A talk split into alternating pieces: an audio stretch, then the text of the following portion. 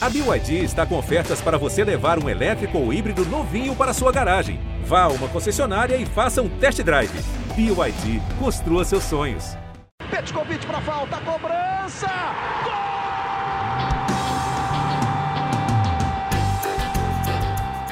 Está entrando no ar o podcast Sabe de quem? Do rubro-negro, da nação, é o GE Flamengo.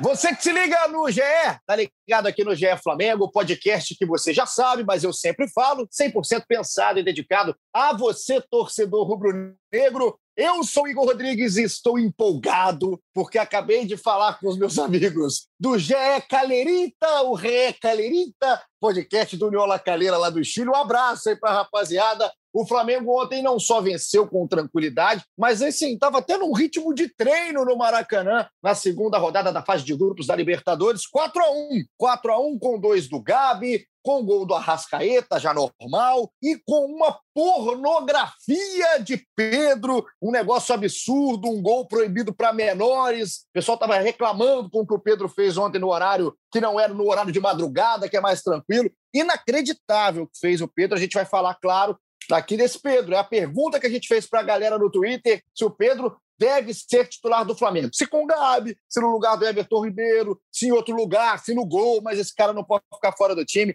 Então, aqui, para o episódio 133 da nossa resenha, eu estou com Felipe Schmidt, setorista do Flamengo. Schmidtinho chega mais. Considerações iniciais de um Flamengo que começa tranquilo, leve, livre, leve solto no grupo G da Liberta. Uma boa tarde para todo mundo, bom dia para quem vai, vai ouvir atrasado, boa noite para quem vai ouvir quando voltar do trabalho. É uma vitória tranquila do Flamengo, né? Quando quis, quando forçou, saiu o gol, uma facilidade absurda, né? Nosso querido Calerita tentou ali ali no, no começo do segundo tempo dificultar, mas é, é um time meio, meio corajoso até demais, né? Os caras foram se lançando no ataque, se lançando, largou espaço na defesa, conseguiram fazer um gol, dar um sufoco ali, mas, pô, com, com aquele tanto de espaço que eles estavam dando, cara, era questão de tempo. O Flamengo até meio que demorou para fazer o terceiro, porque tinha muito espaço, era contra-ataque toda hora. Quando fez o terceiro, eu virei pro, pro meu amigo do lado e falei: vai sair o quarto, porque esse aqui vai virar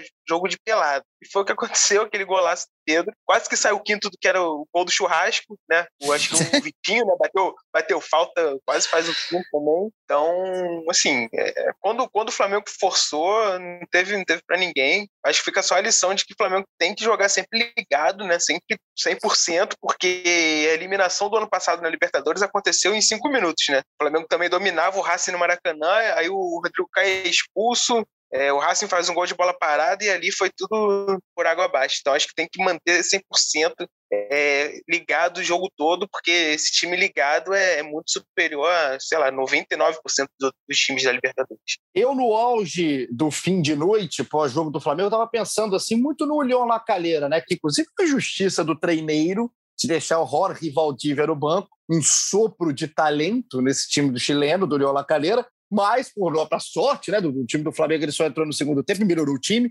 Agora, como tem time ruim na Libertadores, com todo respeito ao Calerita, e pensar que tem duas fases antes, né, eliminatórias, assim, tem fases eliminatórias antes, tem time pior, é, mas, que mas, que mas, o Calheira. Mas o Calerita acho que foi direto, né? O Calerita foi, foi. vice do chilenão, então foi, entrou direto.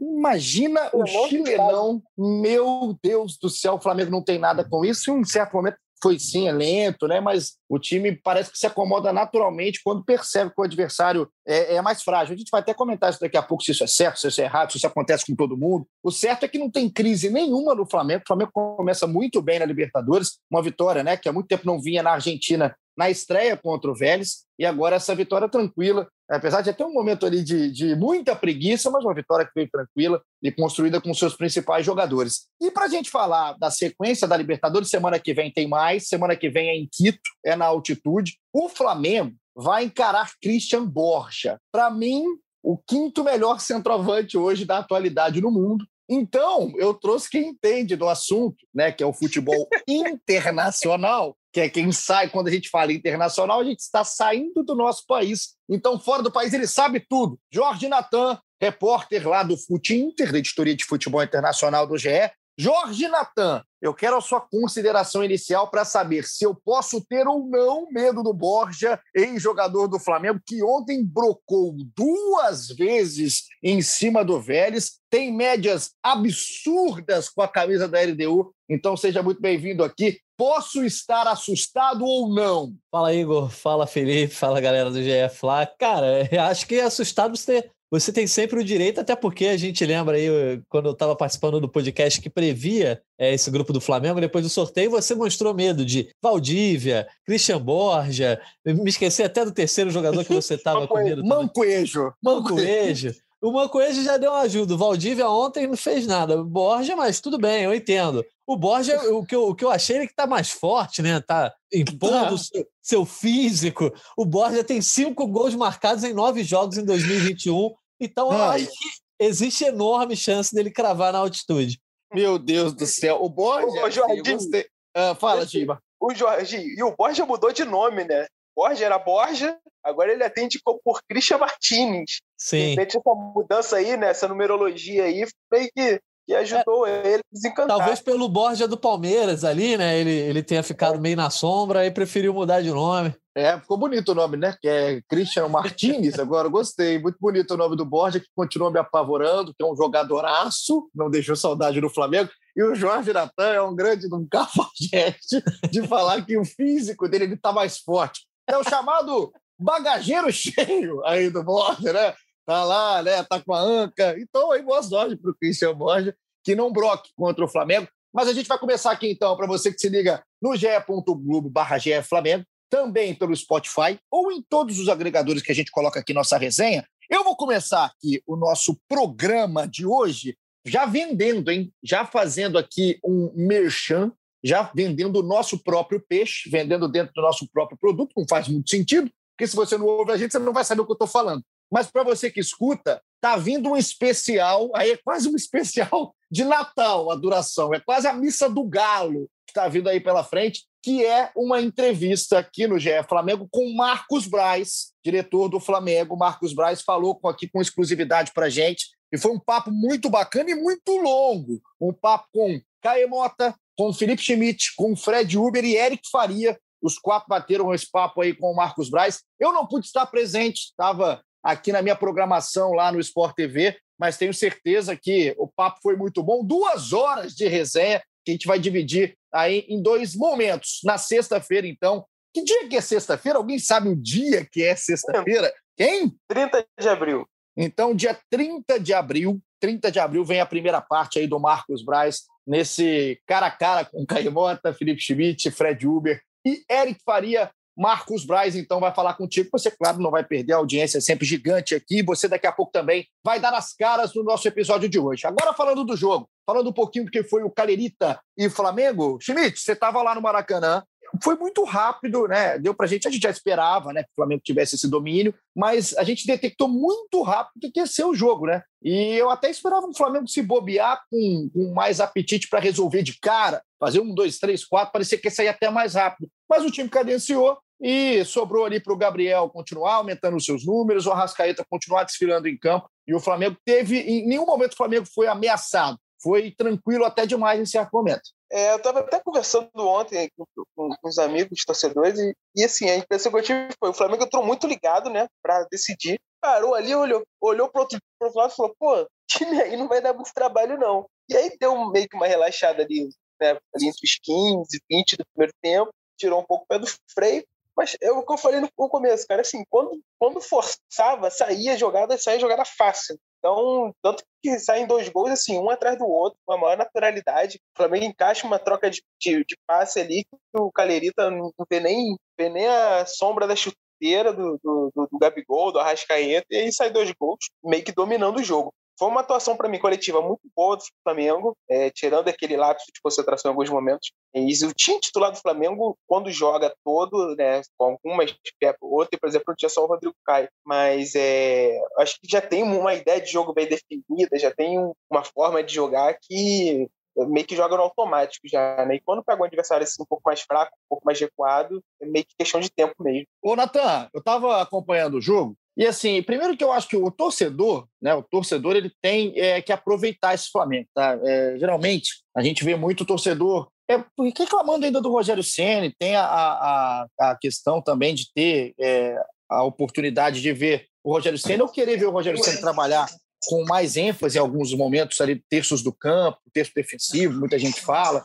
Mas, assim, é, eu acho que o torcedor tem que aproveitar um pouco mais, né? Tá vendo esse Arrascaeta voando, tá vendo um ataque com o Gabigol, Bruno Henrique e o próprio Everton Ribeiro, tem um time com o Gerson, um time que é muito forte. E aí, por muitos momentos, o torcedor perde um pouquinho isso para reclamar um pouco. Né? Acho que tem que aproveitar um pouco mais, desfrutar um pouco mais. Ah, gente, reclamar de quê, gente? Aqui... Reclamar de quê? Reclamar ah, de entrou, quê? Entrou do nada Caemota, entrou do nada o Caemota aqui, Caizinho, seja muito bem-vindo. Aproveitando só para passar aqui a pergunta para o Natan, então, porque é o seguinte: a gente aqui do outro lado, a gente pode né, tentar analisar com outros olhos um time que domina quase todo mundo que joga.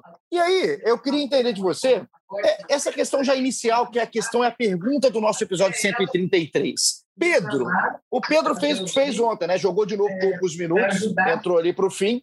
E aí fez um golaço, um golaço no Maracanã. E aí, essa questão que a gente sempre fala, né? Pedro, tem que ser titular desse time, Natan? O que você espera aí dos próximos capítulos dessa novela? Pedro, Rogério Senna, Flamengo, é para ser titular desse time? Cara, eu acho que sim, eu acho que ao menos tentar, né? O Rogério tem que ao menos sinalizar que está tentando achar uma vaga para o Pedro nesse time titular, porque nem isso ele tem sinalizado até hoje. Ele, quando chega lá, a gente tem que sempre lembrar. Na primeira entrevista coletiva, o Rogério é perguntado sobre isso, se teria condição do Pedro jogar com o Gabigol. Ele diz que sim e que iria ver alguma forma de disso ser possível. Ele não faz esse tipo de, de, tentativa de botar os dois juntos, mas, mas também ele, ele não faz nenhum tipo de tentativa de colocar o Pedro cedo no jogo, seja logo depois do intervalo ou com 10 minutos do segundo tempo. Ele sempre bota o Pedro na reta final do segundo tempo e geralmente quando o resultado já está construído. Acho que o Rogério tem mostrado para o banco, banco de reservas que ele não tem confiança nos jogadores para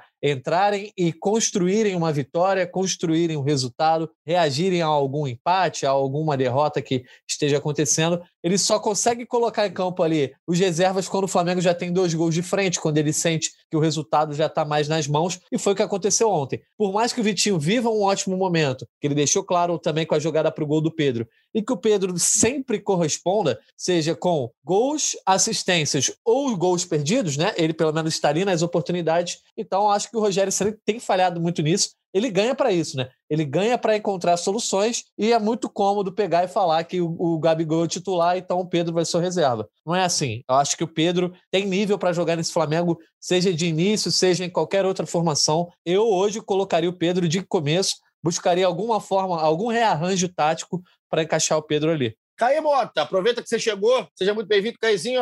Esse assunto, Pedro, claro, sempre dá o que falar. É, na minha cabeça é muito claro que, mesmo que o Rogério não entenda é, que o Pedro é um titular por formação, por estilo de jogo, por característica, é, mesmo assim, não dá para a gente ter o Pedro aqui a certeza que o Pedro vai jogar só 15, 10 minutos, né?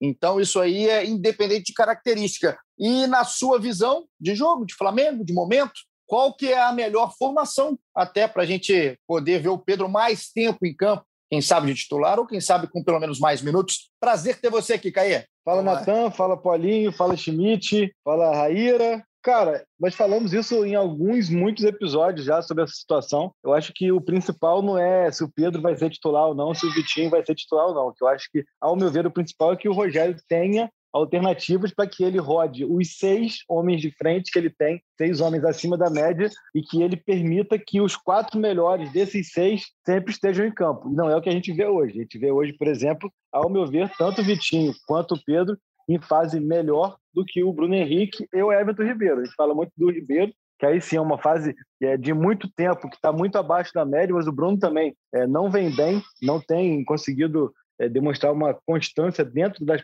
próprias partidas. Ontem, por exemplo, ele deu até uma assistência ali, mas ele, em algumas jogadas, eu acho que ele toma decisões erradas. Eu acho que o principal é isso, que o Rogério tenha alternativas para que ele monte o melhor quarteto dentro desse sexteto. E aí, seja o Pedro titular, ou seja o Gabriel, ou seja quem quer que seja, eu só acho que isso vai depender muito é, do momento de cada um. Acho que no momento ali, é, o Ribeiro, principalmente, precisa é, sentir um pouco essa essa competitividade do elenco, e aí eu confesso que eu nem sei se a melhor opção seria o Pedro ou o Vitinho. É, a gente vai lembrar que o Pedro, no fim de semana, foi titular ao lado do Gabigol, como, como o pessoal sempre pede, pede muito tempo, e, e não deu muito certo. Pegou um volta redonda é, que se fechou, se encaixotou ali dentro da área e não houve espaço para que, que as coisas acontecessem. Então, acho também a gente precisa pontuar isso.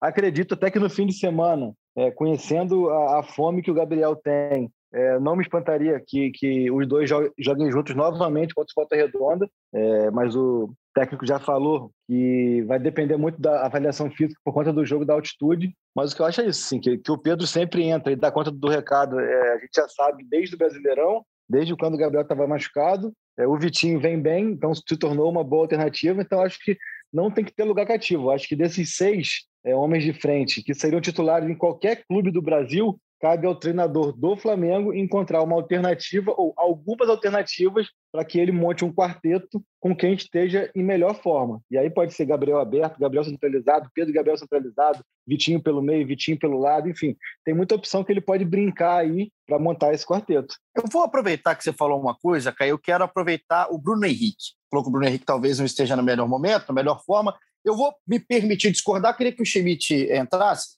é claro que a gente não está falando do Bruno, do Bruno Henrique de 2019, a gente não vai mais falar daquele Bruno Henrique. Se falar, vai ser uma grata surpresa, porque aquilo lá foi algo é, é absurdo. Agora, eu, eu, vejo o Bruno Henrique bem, cara. Não acho que o Bruno Henrique está é, é, tá estoando tanto. Não aparece como o Arrascaeta e como o Gabi, não aparece como já apareceu em outro momento, mas ontem, por exemplo, no Maracanã, num jogo com uma facilidade, claro, com toda a carência que tem aí o time do Calirita, forçar de campo com duas assistências, se eu não estou enganado, uma para o Gabi e uma para o Rascaeta. Participa em jogadas de velocidade. A do Gabi foi do Rascaeta. Não, primeiro. Ah, a segunda foi do Bruno Henrique. Ele dá uma a segunda foi do Bruno Henrique. É, tá certo, tá certo. Ele dá uma pro Rascaeta e uma pro Gabi. Tá é, certo, ele deu duas, assim, por uma mão, assim, não, e não foi nada fantástico, Caí. Acho que é, é uma, uma boa opção ali que o Gabriel deu, uma opção também rápida de contra-ataque que o Arrascaeta deu. Mas eu acho que o Bruno Henrique, eu queria ouvir até o Schmidt, que ele faz parte, é, e com uma característica que talvez os outros não tenham tanto, que é essa explosão muito forte. E o Bruno está assim nesse esquema. O Everton, eu concordo. O Everton, a gente está falando aqui episódio a episódio,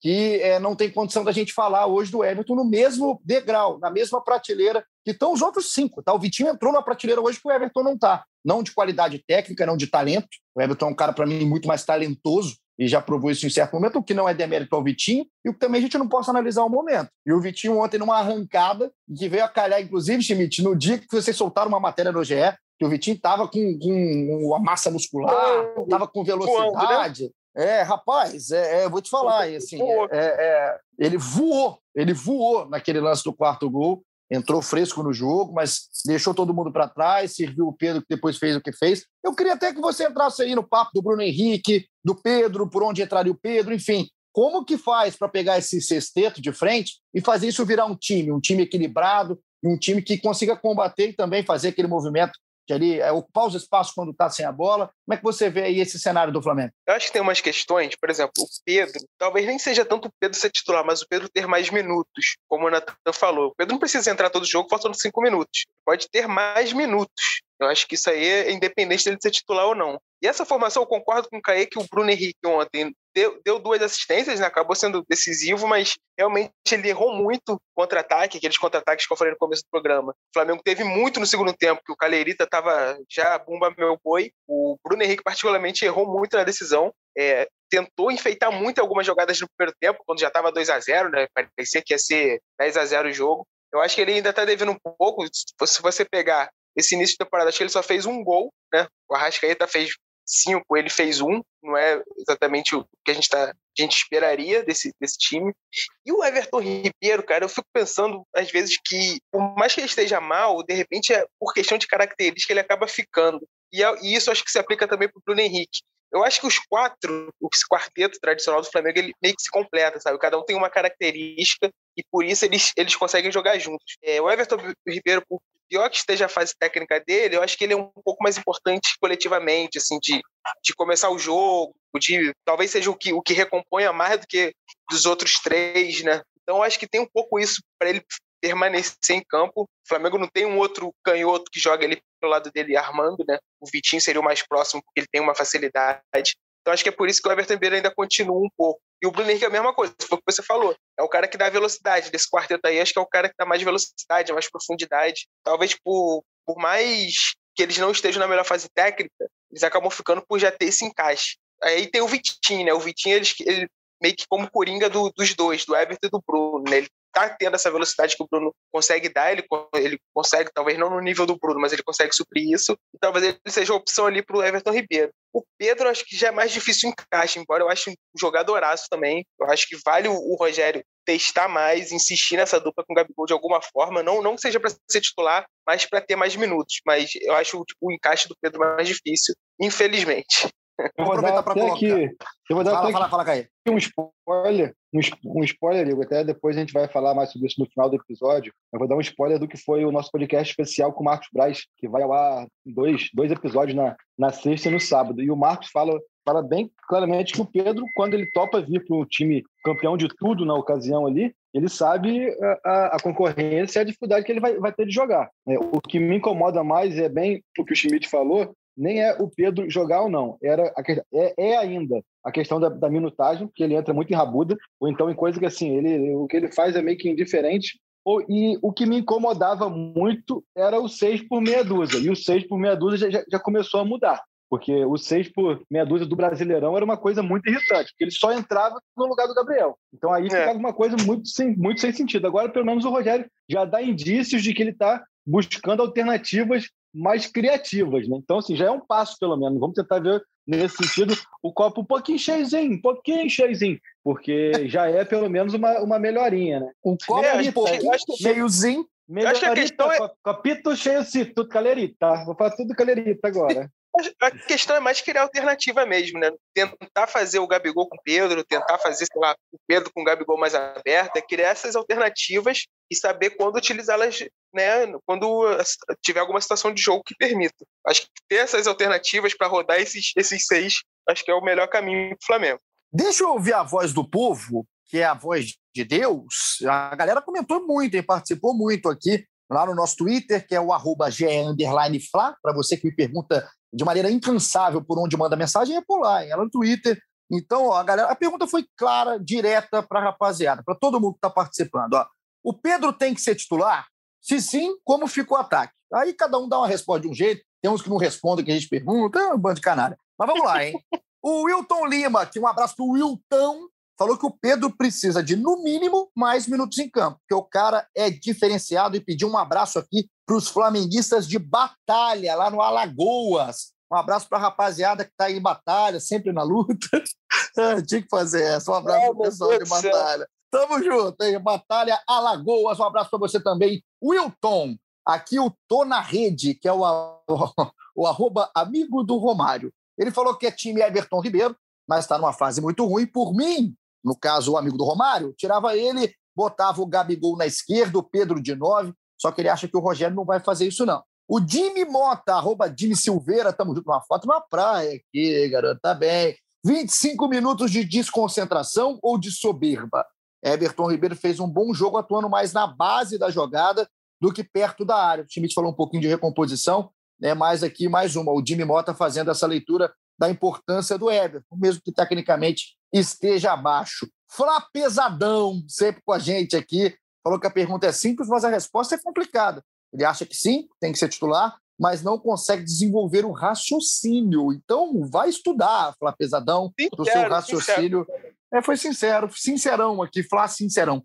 O Léo Oli, o, ó, o Léo Oli, que é o grande canária que criou a expressão do, do Vitinho com a sua atitude culposa, deve estar tá, né, mordendo no veneno agora o Leório, porque está bem o Vitinho. Falou que depende do jogo, a titularidade do Pedro. Tem que escolher a Rascaeta, Gabigol e Pedro, só que depois ver como encaixa o Ribeiro ou o Bruno Henrique. O Pedro deve ser titular sim. Tem que pensar que o Arrascaeta não vai jogar o brasileiro também por conta de seleção, enfim. O Flamengo daqui a pouco vai perder jogadores também para a seleção brasileira, quem sabe. Aí está aí o nosso grande Leone. O Juan Ora falou que o Pedro tem que ser titular, mas pergunta também como. Ainda bem que o, que o Ceni recebe milhões para isso. O Little Vitor, que é o Vitinho, passou, parou de ter atuações culposas. Aqui o Ricardo Rodrigues falou que o torcedor do Flamengo tem que estar regozijado com o jogo de ontem ou a apatia no início do segundo tempo é motivo de preocupação. Daqui a pouco eu passo a pergunta aqui, então, para a minha galera, Ricardo. Tamo cara, junto. Não, peraí, não, deixa, deixa eu atropelar, cara, porque já, já é o segundo comentário. Atropela, coisa... atropela. Não faz, bicho, cara, isso é muito chato, cara. O Flamengo teve 22 finalizações, o, o Calheira teve duas finalizações, e as pessoas falam como, como, como se parecesse que fosse uma coisa absurda o time adversário, por 20 minutos, como estão falando, jogar bola. Eles querem que o Flamengo ganhe todos os jogos sem o adversário tocar na bola. É 100% de posse de bola, é 237 finalizações e bate palma para o Flamengo. Gente, Mas, é coisa mais normal. Foram duas finalizações que os caras tiveram. Duas finalizações.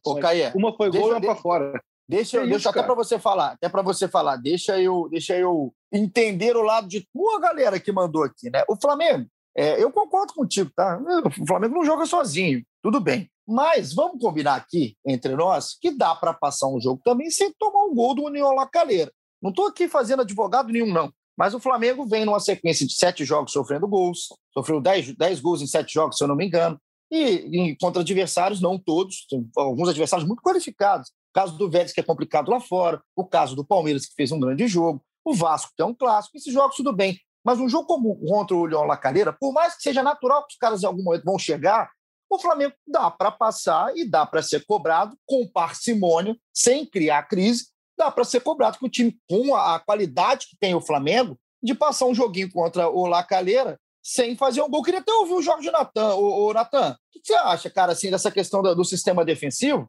Porque, por mais que eu concorde com o Caê no que ele fala, e acho que fala bem, na questão do Flamengo, assim, muita gente tem que entender que o Flamengo não joga sozinho, mas também tem que ter esse equilíbrio para não Deixa tomar só, então. né?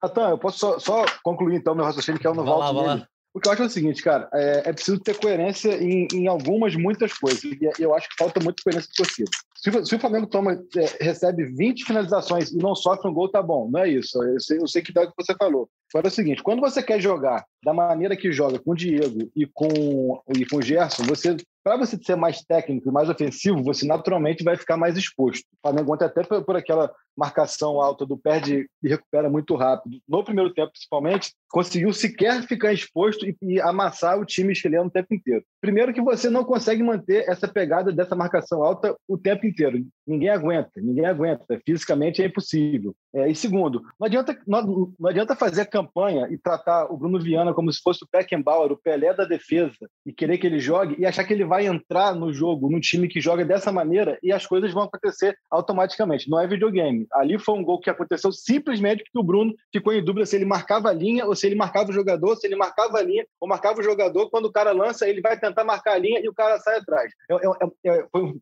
foi um lance típico de ajuste. Ou seja, assim, não foi um, um, um, segundo tempo, ou 20 minutos, ou 25 que o time sofreu, foi que foi amassado, que foi sufocado, sei lá o quê. Baixou a intensidade, sim, baixou a linha para tentar jogar em contra-ataque, sim, mas, cara, o time adversário teve duas finalizações e fez um gol, uma jogada que foi ali nitidamente. Se você for ver o, o replay, o Bruno está muito mais preocupado com a linha do que com o atacante, tanto que ele mesmo depois que o cara lança, ele ameaça sair, quando ele volta, não, não, não dá mais tempo. Quando você tem um cara novo no time, novo no elenco, novo no clube, é, é um tipo de ajuste que vai demorar um pouquinho para sair, cara. Então, assim, o que eu só acho assim, claro que não está perfeito, mas não vai estar tá perfeito nunca. Porque a, a, impressão que dá, então, é que era melhor ter um meio-campo com, com o Pires da Mota, com Paulinho. Não, é, pra quê? Paulinho. Pra quê? Paulinho perto. Não, mas é, tu bota Pires da Mota, bota aquele Paulinho lá que foi sequestrado lá, que era, mentira. Paulinho, que mentira. Isso? Pires da Mota, Douglas Silva, é, Rocha, Bota ali, então pronto, assim, pô, é, cara, você tem que ter coerência, cara, porque não, não adianta. Se, se, você bota um um meio, campo que marca muito, você quer jogar. Se você quer jogar,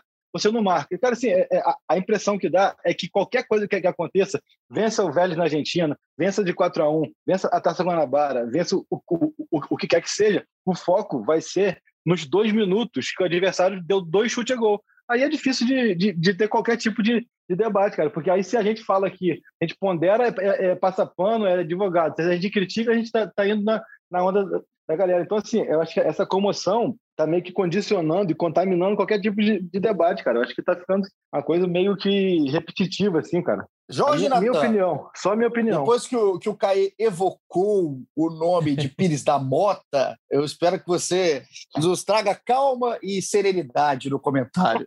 Eu, eu entendo muito o que o Caê fala, né? Eu também. Até o que você pontuou lá no começo, que a torcida deveria ter um pouco mais de postura de curtir um grande momento, um grande time, do que buscar pelo em ovo, mas também acredito que existem algumas coisas que, que assustam, né? No, no sentido de trazer o medo de uma situação como o Schmidt citou, de em cinco minutos o Flamengo ser eliminado de alguma grande competição ou perder algum grande jogo justamente por algum tipo de vacilo desse. Por que, que a questão da linha defensiva é tão sensível para esse Flamengo? Porque o Flamengo, por mais que crie muitas oportunidades, é um time que as desperdiça bastante também, né? É um time que não consegue ter uma taxa de conversão tão alta, e aí, seja por é, demérito defensivo ou mesmo por falta de sorte, tem acontecido dos times chegarem e marcarem no Flamengo com uma ou duas finalizações, né? Os times, os adversários não estão precisando criar muita coisa para conseguir botar a bola no fundo do gol do Flamengo. Geralmente, até no, na primeira finalização do jogo, o adversário consegue marcar. É, como no, contra o Volta Redonda, por exemplo, o Flamengo consegue abrir o placar e logo no lance seguinte leva um gol. Então isso deixa, parece que um clima de alerta eterno, né? Com medo justamente de perder um jogo assim ou de desperdiçar pontos importantes. Então acho que o Rogério Ceni tem que trabalhar fugindo um pouco desse medo e de dizer é normal sim a gente levar gol, só que a gente tem que tentar mitigar essa coisa do adversário chegar e a gente não necessariamente levar esse gol. E aí, óbvio que é um ajuste fino, o Flamengo vai estar sempre exposto. O que eu acho é que a, a torcida não pode entrar numa de que, por exemplo, quando a gente lembra da, da época ali do Rodinei e do Pará na lateral direita, o melhor, o melhor lateral era sempre o que estava jogando, né? Quando alguém jogava, a torcida pediu que estava no banco. A torcida não pode entrar nessa vibe com relação ao zagueiro, né? Quando o Rodrigo Caio não está jogando, se bota o Bruno Viana, reclama porque queria o Gustavo Henrique, porque ele é zagueiro há mais tempo ali no, no Flamengo, está mais entrosado. Quando o Gustavo Henrique está lá e falha, tem que botar o Bruno Viana porque ele é mais rápido, ele parece ser um zagueiro mais competente no geral. Eu acho que os ânimos estão muito exaltados para um momento da temporada que ainda não é para estar. Ô, Schmidt, você quer falar algum nome antigo do Flamengo? Vocês vão falando o nome do Rodinei Alto, ele tá voltando, hein? Vocês vão falando alto aí, Schmidt. É, vocês estão rindo. Eu não vou falar um nome, não, mas eu, eu vou. Essa questão toda que o Caio trouxe, é, eu acho que ontem a questão não foi nem pela finalização, porque cada, cada número conta uma coisa, né? Pela finalização, realmente, pô, o Calerita chegou lá duas vezes. Mas aí pega, por exemplo, posse de bola, teve um momento que o Calerita tinha, sei lá, chegou a ter 70% em, em um momento ali do segundo tempo. No fim do segundo tempo, né, só contando só o segundo tempo, o Calerita teve mais posse que o Flamengo. Não foi nem essa, acho foi mais a sensação.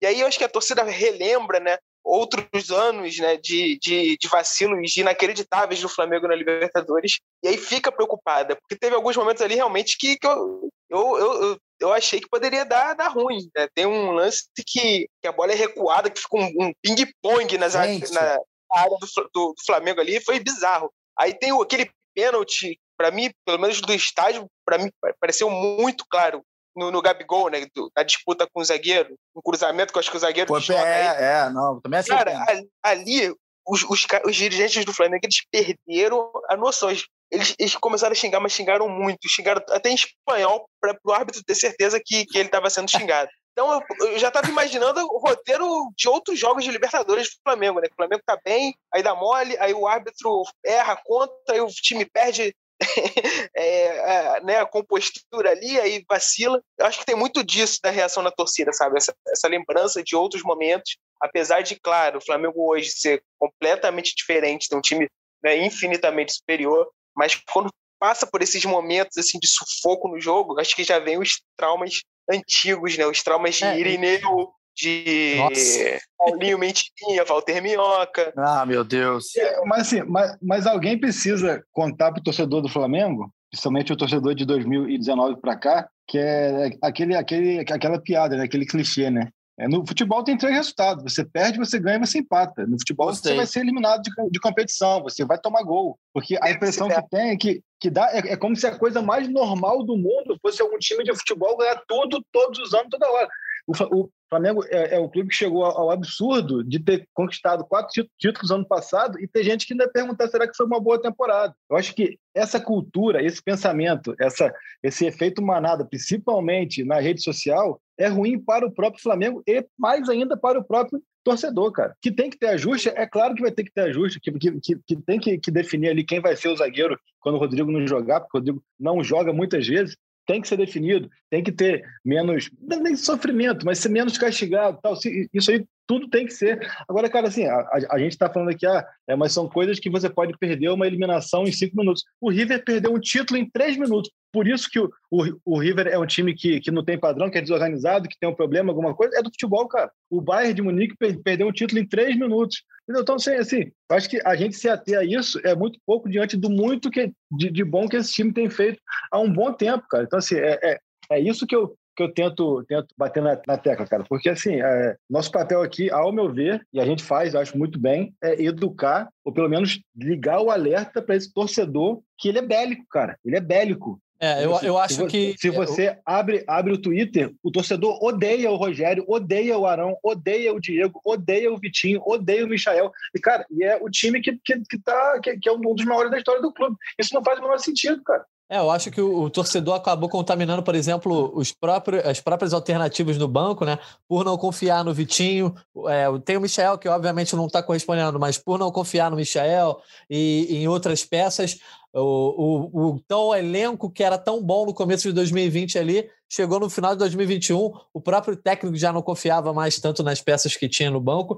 E eu acho que acontece muito também que é, não é só o peso do que acontece, mas de quem faz, né? Não é só o que é feito, e sim de quem faz. Porque, ah, por exemplo. Isso é na vida, né? Isso é na é, vida. Exatamente. O Jorge Jesus, por exemplo, tinha seus erros. Tem, né?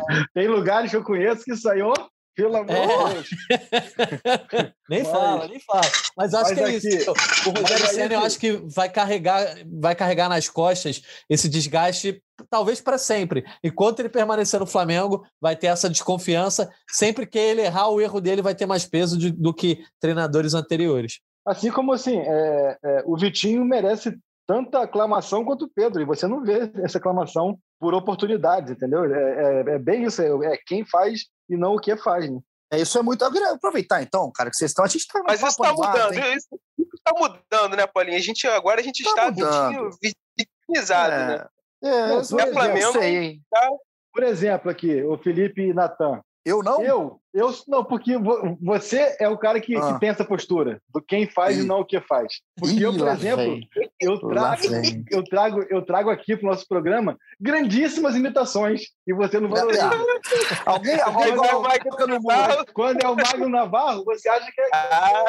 Olha, mágoa. Coloca... Isso aí é uma mágoa de anos. A gente vai conversar depois. Quando acabar o episódio 133, a gente vai conversar. Ô, tá? bicho! Não, Quem não, não. ao vivo! Aí, ó, acabou, de imitar, acabou de imitar o Google Liberato aí, o nosso Caio Morta. Agora é o seguinte, vamos fazer aproveitar o Caio e Natan, Schmidt, Raíra, que está no meio dessa loucura, fica gravando a gente aqui, nossa editora, coordenadora, produtora. É, eu queria falar um pouco de algo de bola ontem, para a gente aproveitar até é, e falar um pouquinho mais disso, que é do Isla, cara. A gente fala muito, ah, caiu de rendimento, não sei o quê, blá, blá, blá. Mas ontem, o Schmidt, eu vi em alguns momentos, alguns momentos, tá? Eu, eu, cheguei até a anotar no segundo tempo ali, principalmente, no meu velho caderno, que o, o, algumas, tá? Foram duas, três jogadas quase em Cara, sequência. Eu não sei mais escrever a mão. Você, você escreve a mão, eu não sei mais escrever a mão, não. Eu escrevo, eu, né? Eu não sou um Neandertal, eu escrevo a mão.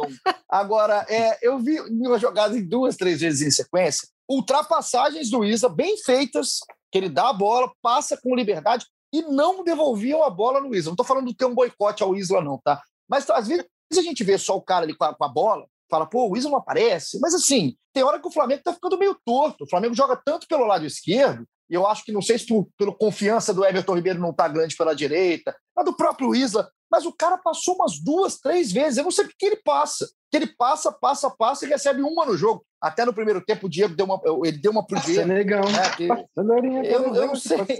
Eu não sei, Schmidt, se você concorda comigo, se tem isso mesmo, você também conseguiu visualizar isso no jogo. E eu até fiquei pensando se não aconteceu em outros jogos, e eu cometi a injustiça de não perceber, mas ontem eu percebi, ficou um pouco mais nítido, que o Isla em alguns momentos passou com liberdade e acabou não recebendo a bola. Teve uma jogada, acho que é o Everton Ribeiro, até logo no comecinho, o Everton Ribeiro dá um passe muito bom para ele, acho que é até essa jogada isso. aí que ele cruza pro Diego. É, Cara, é. acho que assim, acho que a função dele, dele é essa, é passar. Às vezes, mesmo ele não recebendo, ele atrai a atenção da, da defesa, né? Ele abre campo. Então, acho que assim, ele recebeu ou não é, é, consequência, sabe? Mas só, só dele fazer isso, fazer a função dele, ele já, ele já, ele já cumpre meio que, que o esperado dele. Sim, o Isla ontem era jogo, era jogo contra a chilena, ele queria aparecer. É, ele ah, tava, tava, isso. Que absurdo. o Isla não, não tá, assim, tecnicamente o Isla não, não é do, do mesmo patamar do, acho que depende de dos 10 jogadores, dos outros 9 jogadores de linha, né? De repente ele tá um melhor. Tirou o zagueirão, né? Tirou o Tirando- zagueirão, né? tirando Ah. um zagueiro ali, né? Por exemplo, ontem acho que tecnicamente ele só, só era melhor que o Bruno Viana, né? Mas assim, acho que a função dele é essa, é dar opção, é ter um, é ser um jogador de mais força, né? de velocidade. Tá cumprindo, cara. Não, né? Aquela, aquela é outra comparação que vai ter sempre, né? O Rafinha com ele. É, tecnicamente ele nunca vai chegar perto do Rafinha, mas né? Não dá para ter tudo. Como o Brad gosta de dizer, várias, já falou isso várias vezes, é, o Flamengo não é uma seleção, né? Que escolhe ali e pega quem você quer. Então tem que, tem que lidar com, com isso e saber aproveitar o cara da melhor forma. Eu acho que ele entrega o que, que se espera dele. Só pelo Willian, que ele tem Claro. uma coisa que eu acho muito, muito legal, que ele, na maioria das vezes que ele vai, que ele passa e recebe, ele busca quem ele vai dar na área. Ele não é aquele lateral que pega e, e joga na área e vê o que rola. Muitas vezes tu pode ver que ele levanta a cabeça e ele rola para trás, ele nem cruza, assim. Então acho que assim, ele é um cara que. Porque assim, a gente nos, nos últimos tempos tem ali o, o Schmidt, o Schmidt, o Schmidt, ó, o Felipe Luiz, como exemplo. Schmidt, Gostei, gostei. Schmidt, é- Schmidt é lateral? É, o Felipe Schmidt, agora lateral. Eu pensei Felipe e falei Schmidt. O Felipe Luiz, como lateral, que é um cara que ele, ele tem tanto recurso, ele te apresenta tanta opção de cortar para dentro, fazer o corredor, de, enfim, de, de, de tabelar, de triangular. E aí a gente vem numa escola com o Marcelo, com o Daniel Alves, com o Maicon, com tanta gente, que quando a gente pega esse lateral, que é lateral-lateral, lembrando o Odivan, zagueiro-zagueiro, o Isla é o lateral-lateral. Ele faz o corredor, ele vai correr para frente, correr para trás, marcar, passar para cruzar. Então, assim, parece que é pouco, né? Mas é a função dele mesmo. Então, acho que ne- nesse ofício do lateral que passa e busca alguém na área, eu acho que, que ele vai muito bem. Eu acho que ele é muito bom nesse sentido, assim. Então, para a gente ir para a reta final agora, para liberar Jorge Natan, que tem trabalho a fazer, não é um qualquer que fica aí vagando, como o Caemota, o Felipe Schmidt, que agora é lateral esquerdo, ganhou nova função. Natanzinho, ó, reta final aqui do nosso, do nosso episódio 133. Semi, ó, semifinal no fim de semana do Carioca, tem Volta Redonda e Flamengo. No sábado, dia 1 no Raulino de Oliveira. E aí, depois o Flamengo joga no meio de semana, na terça-feira, lá em Quito contra a LDU. E aí depois, no outro fim de semana, o Flamengo tem a decisão aí na semifinal, que são dois jogos, né?